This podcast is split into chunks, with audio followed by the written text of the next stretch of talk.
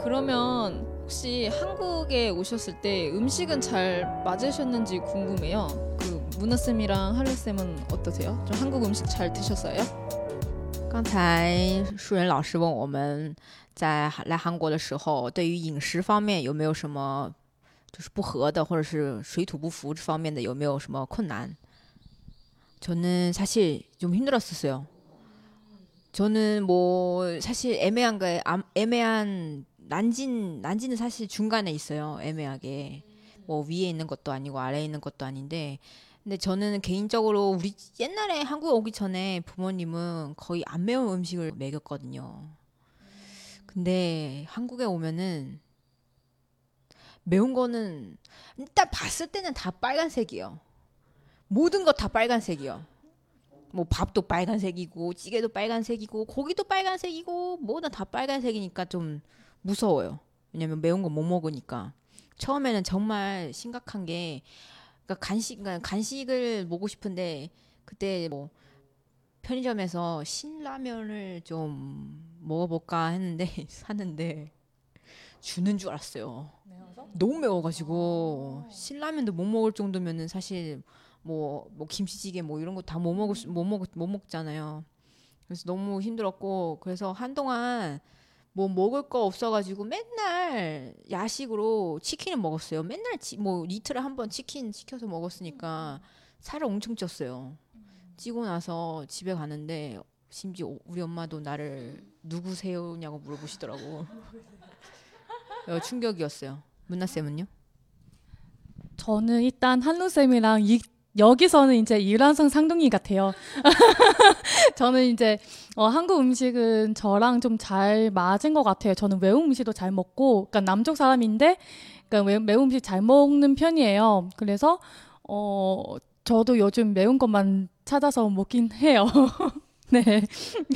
그래서 어 먹는 거 있어서 좀 막 가리거나 하지 않는데 조금 익숙하지 않은 부분 저는 이제 남쪽 사람이다 보니까 밥도 먹지만 죽도 먹어요. 죽은 일단 주식으로 먹는데 특히 아침이랑 그러니까 좀 소화 잘 되기 위해서 그러니까 죽을 이제 삼시세끼로도 먹긴 하거든요. 근데 한국에 와서 어느 날 이제 제가 한국인 친구한테 혹시 죽 어디 파냐 파 파냐고 물어봤어요. 죽 먹고 싶은데 그래서 친구가 저한테 혹시 어딘 아프냐고 그래서 에?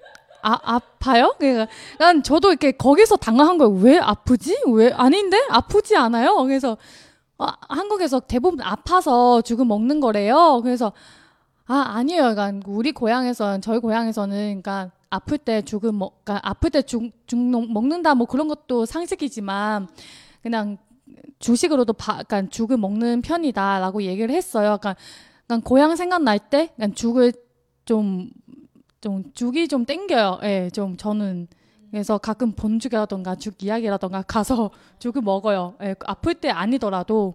음, 근데 죽이 그렇게 비쌀 줄은 몰랐어요. 예, 밥보다 비싸요. 이게 이게 약간 충격이에요. 문화 충격. 음, 거기가 죽이 왜 비싸지? 물론 정성 들여서 끓이는 게 이해하는데 이게 아 그러니까 일반 일반 가정에서 이게 잘안안 만드니까 그 그럴 수도 있다라고 생각했죠. 그리고 한 가지 더 있는데 차가운 물. 어, 네.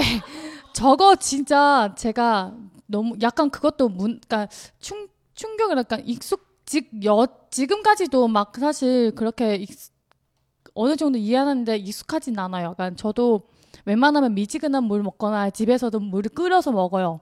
어, 끓여서 이제 조금 더 미, 그러니까 식혀서 어, 먹긴 하거든요. 그러니까 찬물은 그 여름 아닌 경우에는 예, 잘안 먹는 편이에요.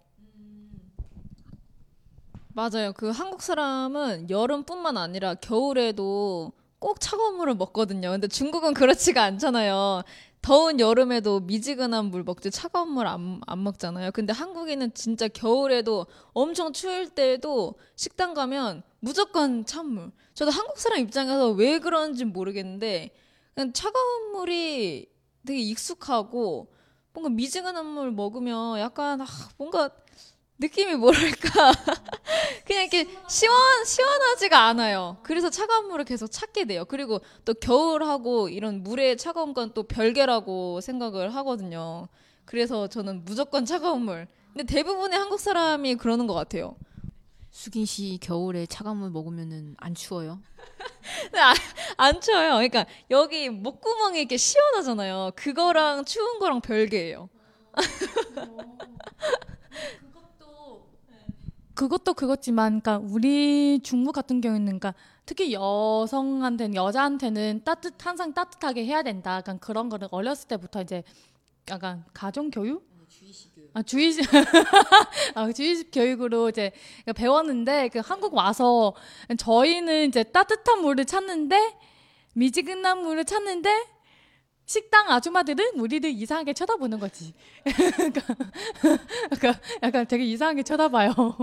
그래서 우리는 물 셀프입니다라는 곳이 되게, 되게, 되게 좋아요.